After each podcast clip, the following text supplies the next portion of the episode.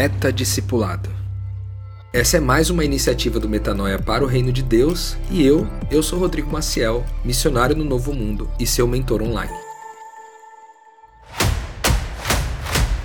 Fala aí, galera, graça e paz. Mais um Meta Discipulado, mais um sábado com vocês aqui. É, a gente está conversando nessas últimas semanas sobre discipulado numa perspectiva superior né, do que discipulado normalmente significa. Né? Normalmente, quando a gente fala de discipulado hoje em dia, a gente fala de uma cartilha, fala de, de princípios, de coisas que você tem que aprender na teoria.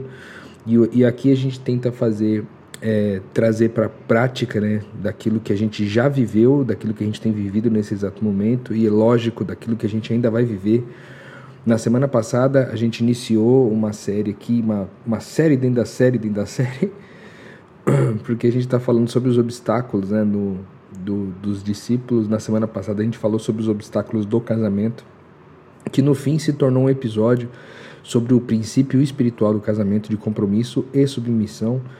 E a gente falou bastante sobre isso, né? Sobre um homem comprometido com quem a mulher é e uma mulher submissa a esse mesmo propósito, né, essa mesma missão, sob a mesma missão, né, submissa, é, de, de não manipular os processos e, e fazer o homem se comprometer com as suas próprias vontades, ao invés de comprometer-se com ela mesma, certo? Ao invés de ele se comprometer com a pessoa dela, se comprometer com as vontades e os desejos dela. Então, a gente falou sobre isso a semana passada e é lógico, né? Ficou um, um episódio um pouco etéreo, porque a gente está falando de princípios espirituais, né? Hoje não vai ser diferente.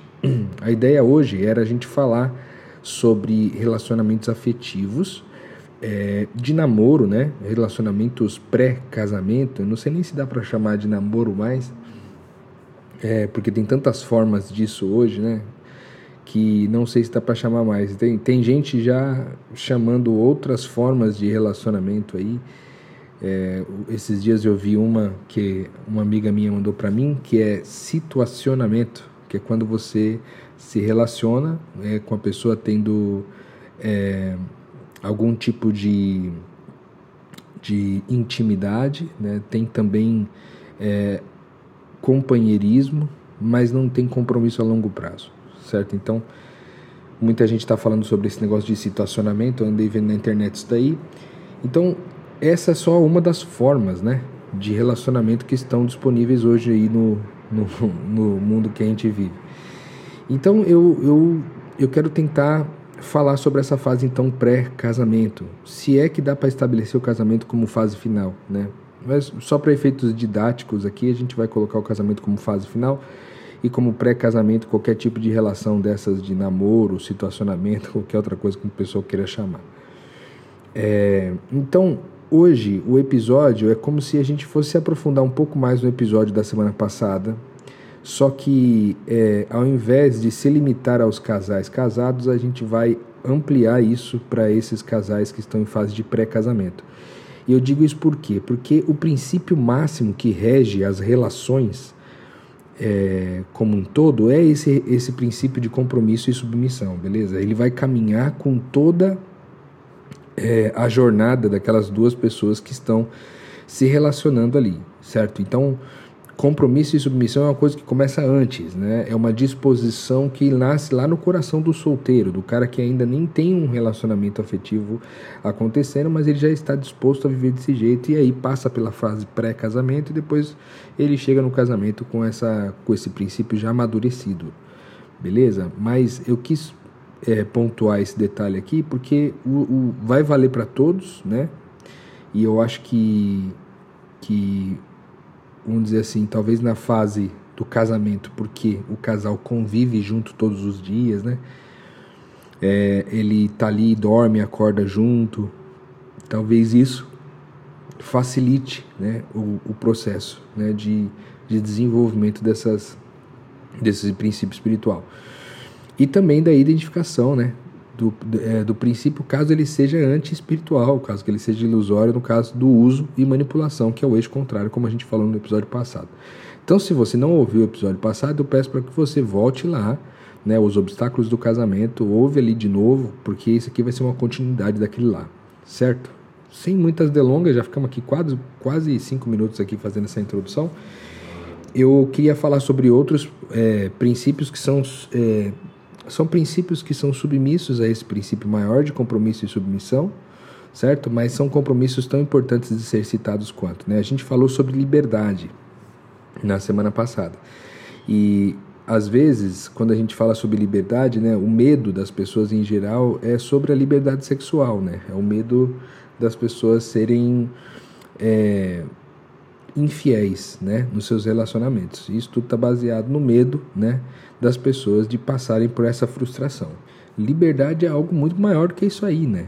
É muito maior do que é, a gente olhar apenas para a questão sexual. Nós estamos falando de liberdade é, como um princípio profundo de, de não controlar o comportamento do outro, né? Nós já falamos sobre esse livro aqui, Vida Familiar Transformada pela Graça, um livro que eu mega indico, ele está entre os meus cinco livros melhores que eu já li na vida. Ele é um livro muito bom e ele fala exatamente sobre é, esse desafio, essa diferença entre é, os relacionamentos onde os, os cônjuges controlam o comportamento do outro e o relacionamento onde é, o, a gente deixa né, o outro livre né, para fazer o que quiser fazer, né? tomar suas decisões, etc. Né? Lógico, né? consequências são consequências e elas estão em todos os nossos atos, mas eu, logo, quem quer alguma coisa e realiza essa coisa também assume as consequências do que quis e realizou, certo? Então, as consequências permanecem. Porém, é, há uma disposição do outro lado de apesar das consequências, respeitar o querer do outro. Né? Afinal de contas, quando a gente fala sobre o compromisso, é, quando a gente falou do, do, masculino né, ser comprometido com quem o feminino é, é isso, isso vai transcender né, a perspectiva humana e vai chegar na nossa identidade divina. Né? O homem vai entender o masculino vai entender que aquela mulher é uma deusa, né? E não é uma deusa sozinha, ela é uma deusa porque ela participa de quem Deus é, ela é uma filha de Deus, né? Ela tem a mesma, é, ela participa da mesma natureza de Deus, logo ela é divina e portanto o querer dela é extremamente importante. Agora, quando a gente quer uma determinada coisa, a gente se responsabiliza por aquilo que a gente quer. E não eu querer uma coisa e forçar a barra para que o outro realize aquilo que eu quero que seja realizado. Não. Para eu realizar uma determinada coisa, eu preciso me comprometer e me responsabilizar por aquilo lá, certo? Então, liberdade, ele vai a gente já fez vários episódios sobre liberdade aqui, mas só repassando os pontos, né? A liberdade nada mais é do que deixar o outro livre para fazer o que ele quer, uma vez que eu, que eu tenho convicção de que nessa relação, né, uma relação de Cristos, onde ambos é, querem, quando querem fazer alguma coisa, é Deus querendo, afinal de contas, nós podemos fazer tudo que nós quisermos, porque tudo que nós mais queremos é fazer a vontade de Deus. Então, considerando esse princípio, a pessoa quer realizar uma determinada coisa e aquilo é, aquilo choca com uma coisa que eu quero também, eu tenho que lidar com isso dando liberdade para a pessoa, para a pessoa fazer o que ela quiser fazer, certo? E viver essa liberdade, né, sem controlar o comportamento do outro, é uma coisa muito difícil. Talvez é a coisa mais difícil de se fazer dentro de uma relação, seja de casamento, seja de namoro, né? Respeitar profundamente o querer dos outros. Eu queria é, abrir meu coração para vocês aqui sobre uma coisa, porque eu andei conhecendo nessas minhas jornadas de missão, eu andei conhecendo muitas pessoas diferentes, pessoas que vivem é, perspectivas de relacionamento bem diferentes do que a gente está acostumado né, no modelo cristão, no modelo judaico-cristão, que é de é, você cresce, aí você namora, depois você noiva e você casa. Existem outras formas disso, né, espalhadas pelo mundo aí afora. E sem preconceitos, né, sem julgamentos, eu, eu precisei mergulhar nesse mundo para poder pregar o evangelho para as pessoas que estavam envolvidas em, em questões como essas, né, e para reconciliar essas pessoas, enfim. E eu me surpreendi bastante com algumas coisas, assim, porque lógico que isso não tem a ver com as formas, tem a ver com a disposição das pessoas e o coração das pessoas que estão envolvidas na relação. Mas eu percebo que em, em outros navios, né, que não judaico-cristão, me parece que muitas pessoas aprofundaram esse entendimento melhor do que o, o, o evangélico cristão. Por quê? Porque o cristão ele, é, ele ainda foi é, criado né, numa cultura que tem uma origem muito machista, né? tem uma origem é, de, de que a mulher tem um papel secundário né, na sociedade e isso foi ao longo da história inteira e eu não creio hoje, não creio que isso seja responsabilidade do texto, mas eu creio que isso seja responsabilidade da forma como a gente narrou esse texto, certo? Então há, há uma dificuldade né, enorme para quem cresceu no mundo evangélico de não controlar o comportamento das outras pessoas. Isso não vale nem só para casais, entendeu? Vale também para relações de pais e filhos, vale para relações de amigos, relações de sócio, de trabalho, a gente acostumou demais a controlar o comportamento do outro, a manipular, a, a oprimir, né, a, a ordenar, a de, de alguma forma escravizar as pessoas dentro do nosso querer, né? Então, liberdade é não controlar o comportamento do outro e também, porque isso é respeitar a liberdade do outro, certo? Mas também é viver tudo que eu quero fazer, porque tudo que eu mais quero fazer é a vontade de Deus, e a vontade de Deus nada mais é do que amar as pessoas, beleza? Essa é a única vontade de Deus para o ser humano, meu. Que a gente ame, que a gente ame profundamente, porque amando a gente vai ser quem nós somos, né? A gente vai conseguir experimentar quem nós somos originalmente. Isso vai mudar a nossa mentalidade e vai melhorar o mundo no sentido de tornar ele mais único, mais unido, mais uma coisa só.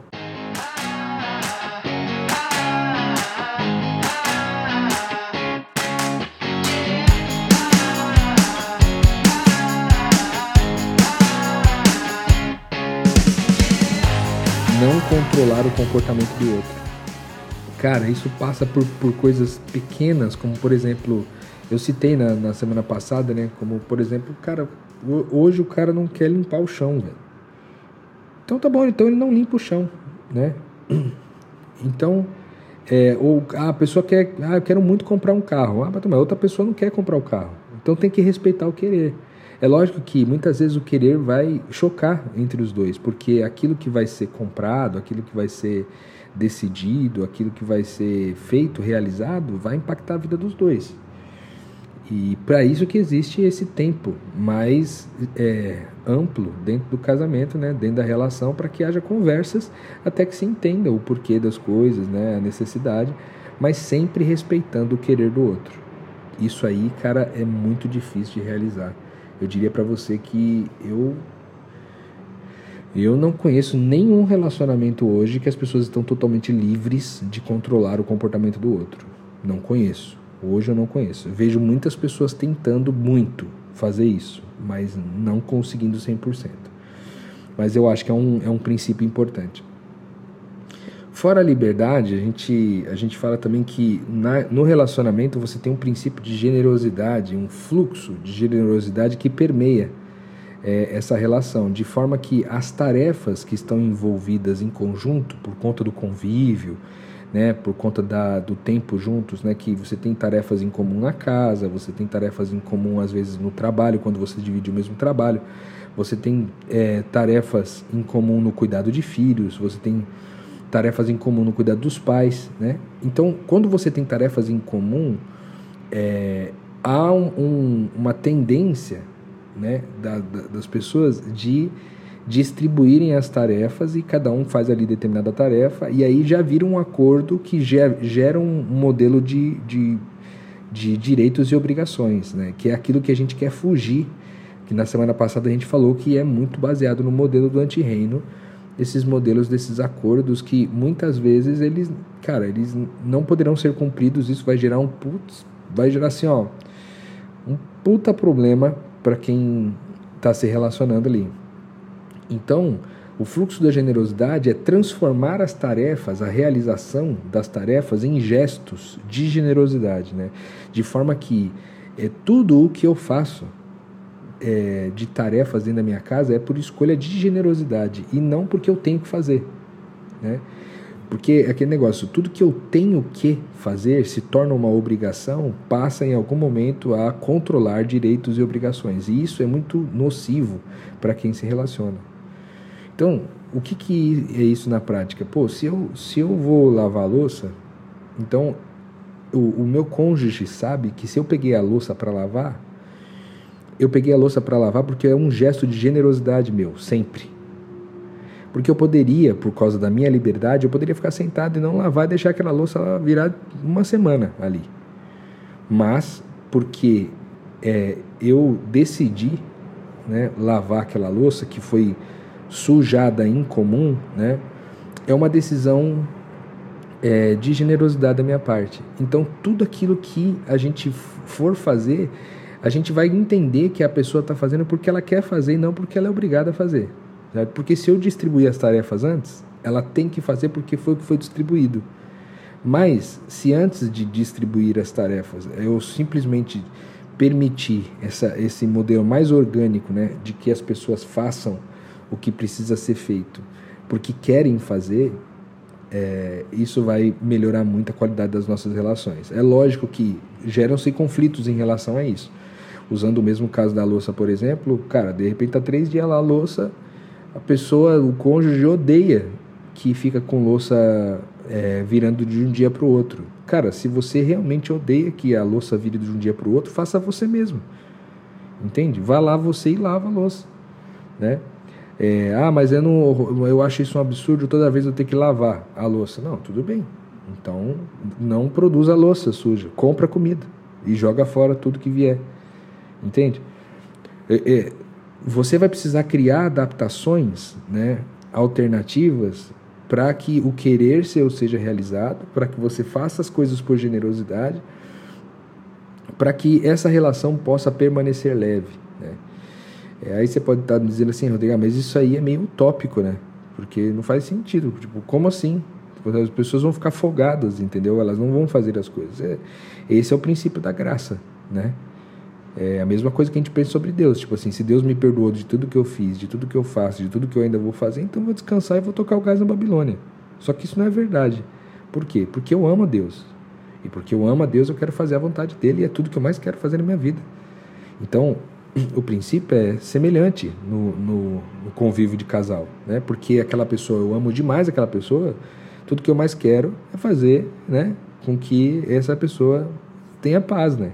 Então, eu vou ser generoso em todos os meus processos, no máximo que eu puder. Mas no dia que eu não quiser fazer, também não vou fazer. E também não vou ficar preocupado que é a minha obrigação de fazer. Entende? Porque tudo o que eu faço, eu faço por generosidade. Então, esse é o segundo princípio: liberdade, generosidade, certo? Trocar tarefas por gestos de generosidade. Esse é o princípio da generosidade. E é, a liberdade não controlar o comportamento do outro, mas deixá-lo livre para fazer o que ele quer fazer, uma vez que a gente entende que ele é um pequeno Cristo né, e vive de acordo com a vontade de Deus. Ah, uma outra coisa importante, é, baseada até naquele, naquele texto ali de, de, Cantares de Salomão, se você analisar a narrativa daquele texto, você vai identificar que tanto a mulher quanto o homem tinham um rebanho comum, né?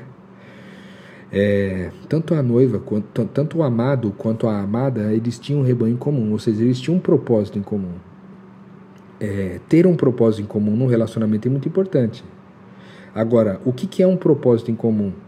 É comprar uma casa juntos? É comprar um carro? É ter um filho? Cara, propósito é um negócio muito mais profundo. Propósito, isso, isso são metas, são objetivos, que podem até estar submissos né, a um propósito. Mas é, o propósito é uma coisa muito mais profunda. Na verdade, o propósito em comum para todo ser humano é o propósito de amar as pessoas, né? E quando ali no texto de Cantares fala sobre um rebanho em comum, ali dá uma ideia de que aquele casal se une para fora, não para dentro. E cara, que isso aqui é uma coisa, olha assim, ó, é um dos, um dos aprendizados que eu tive na vida que são fundamentais, mas eles são, ele é muito difícil de ser colocado em prática. Por quê? Porque a gente, quando a gente se relaciona, às vezes, a gente pode ter passado às vezes muito tempo solteiro, ou muito tempo na vida de gandaia e tudo mais, e quando a gente se relaciona, a gente quer dar a vida só por aquilo ali. E isso não é nada saudável. O relacionamento ele vai é, dar passos largos, né, de, de qualidade, ao passo que esse casal está comprometido, os dois juntos, a cuidar de um rebanho comum, a cuidar de gente, né? E, e, e quando eu falo isso, eu não estou falando estereotipando um formato, não. Mas é, é, sobre receber pessoas em casa? Se é o dom de, de vocês como casal receber as pessoas em casa, então receba pessoas em casa. Não, o dom nosso não é de receber, mas é de visitar. Então vai visitar.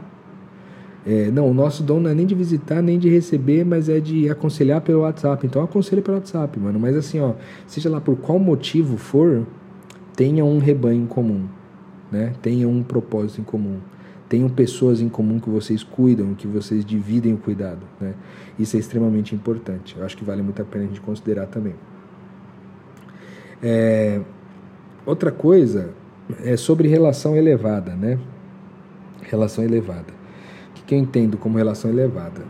É, relação elevada é uma relação que ela não é infantil, né? É uma relação madura no sentido de que não existem é, mimimis, né? Não existe existe espaço para as pessoas falarem sobre o que elas querem, sobre como elas estão se sentindo, muito espaço para isso mas zero espaço para acusações e ofensas, né? Zero espaço para acusações e ofensas. Então, como que eu consigo comunicar uma coisa que eu estou sentindo sem é, eu fazer com que essa pessoa seja ofendida ou julgada ou condenada ou acusada por mim? Entende? Esse aí é um desafio importante e para isso a gente tem que aprender muito sobre comunicação não violenta, certo? eu acho que é um, é um até um conteúdo legal para a gente trazer aqui para o Metanoia em algum momento. Comunicação não violenta, a gente já tentou trazer no passado uma vez, mas ficou meio difícil de, de produzir e a gente acabou não, não fazendo, mas vou tentar fazer isso daí. Então, comunicação não violenta é extremamente importante. Essas relações que são elevadas são relações que elas não são baseadas no homem para homem ou no homem para mulher. Não é de homem para mulher ou de mulher para homem. Essa relação é de Cristo para Cristo, né? São relações baseadas em valores, em princípios que, que regem todo o resto. Né? Uma relação de Cristo para Cristo, então, é extremamente importante aí.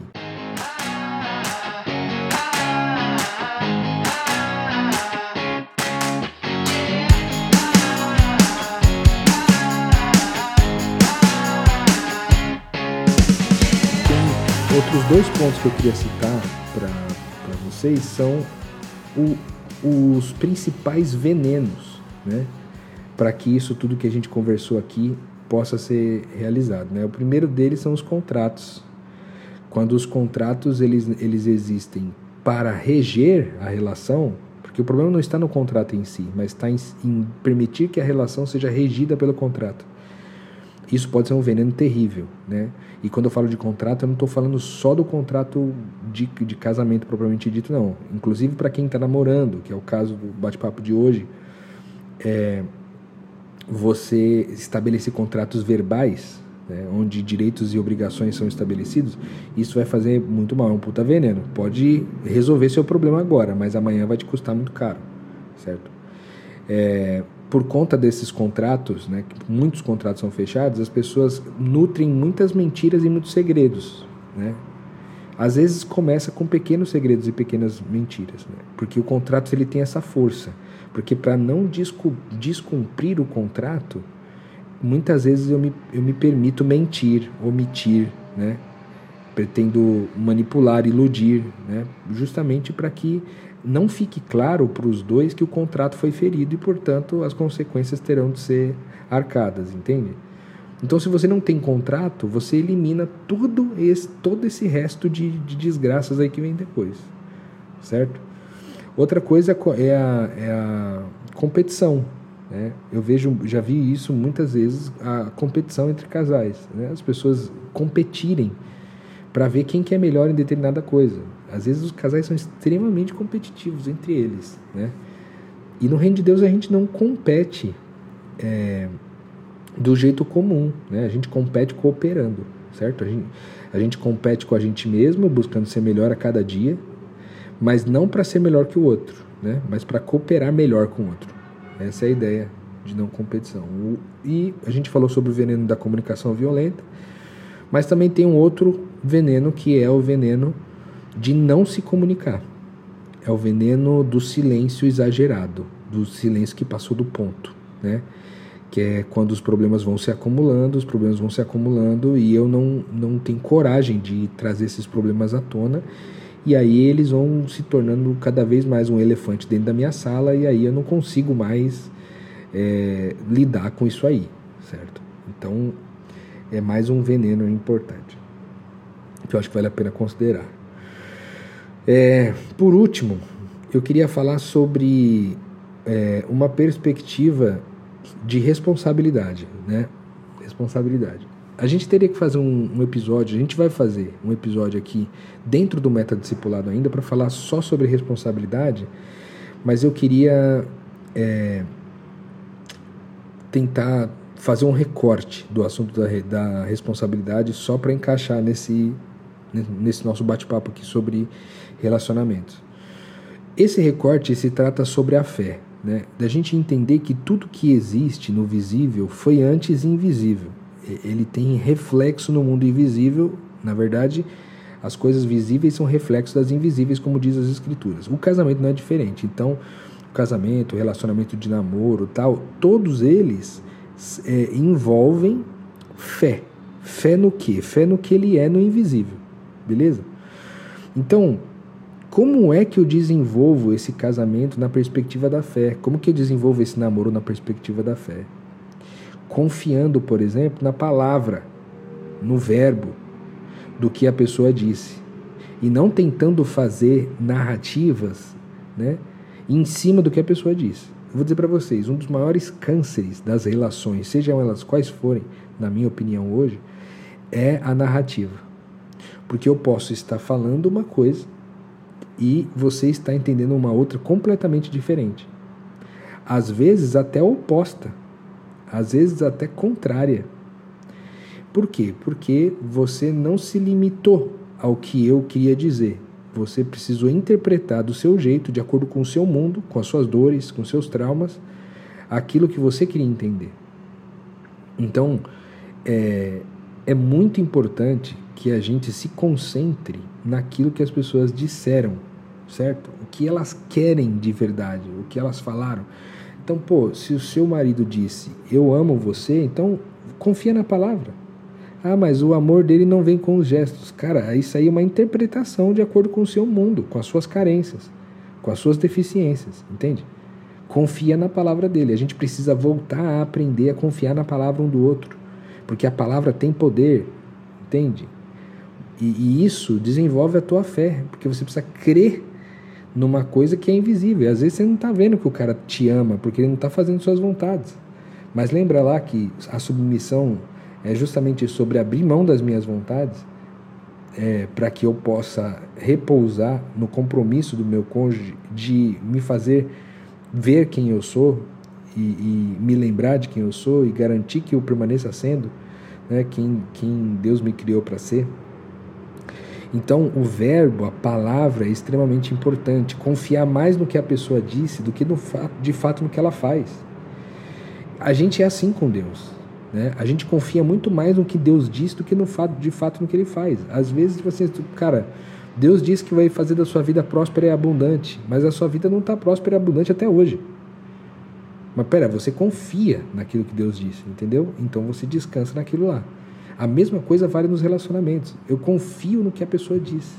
E eu sempre lembro essa pessoa do valor da palavra dela, do quanto eu confio, do quanto eu creio, do quanto ela, aquela palavra é respeitável. Ah, Rodrigo, mas aí a pessoa pode falar uma coisa e fazer outra. Tá bom. Pode ser que ela não conseguiu te entregar, pode ser que ela não fez. Mas o simples fato de você respeitar o que ela disse para você e confiar naquilo e se apegar àquilo já é um passo de fé, uma semente de fé, que não vai produzir outra coisa, né? mesmo no médio no longo prazo, não vai produzir outra coisa a não ser paz e alegria, certo? É... Outra coisa importante, ainda dentro dessa perspectiva da fé, é você buscar amar a pessoa não pelo que você está vendo do lado de fora, mas por quem ela é no invisível. Né? Por quem Deus disse que ela é. Você, talvez agora no meio desse relacionamento afetivo que você está aí agora, que é de pré-casamento, talvez você ainda não conheça ainda quem ela é. E eu diria para você que você poderia passar a vida inteira e você não descobriria quem ela é na carne. Mas, se você quiser descobrir quem ela é no espírito, é muito fácil. É só voltar para ver o que, que Deus disse a respeito dela. Então, Deus diz que ela é o quê? Deus diz que essa pessoa é especial, admirável e maravilhosa. Deus diz que pensa nela todo dia, que todos os pensamentos dele são de produzir paz e alegria, não são pensamentos de fazer mal, né? Que pensa nela o tempo inteiro, que ele escolheu ela antes de qualquer dos dias dela existir, ele escolheu ela para esse mundo. Então, quando você repousa o seu coração nesse lugar, fica mais seguro você se relacionar com essa pessoa, porque pela aparência pode ser que ela não represente o que Deus disse, mas você assume pela fé que Deus disse que ela é aquilo e se Deus disse é a verdade, certo? Então, basicamente é isso. O assunto de responsabilidade ele vai para muitas outras frentes. A gente vai ter um, um episódio aqui só sobre isso. É, então hoje eu tentei abrir um pouco mais aqui a perspectiva do mundo dos casados, mas também já in, incluindo né, quem está nessa fase de pré-casamento, né, seja ela qual tipo de nome de relacionamento for. Lembra que eu estou gravando aqui só desembuchando, certo? Então eu espero que tudo, todas as palavras que eu soltei aqui, elas cumpram o seu propósito e você possa avaliar aí como que estão as suas relações afetivas, considerar alguns desses pontos e claro, se você tem alguma crítica, alguma, alguma sugestão, alguma coisa do tipo para a gente aqui é, falar sobre isso, é só procurar a gente por aqui, tá bom? Manda aí podcastmetanoia.gmail.com e a gente vai tentar responder ou tentar, enfim, caminhar de algum jeito juntos aí, tá bom? Espero você na semana que vem, mais um meta discipulado para você hoje aí Fiquem na paz e excelente final de semana.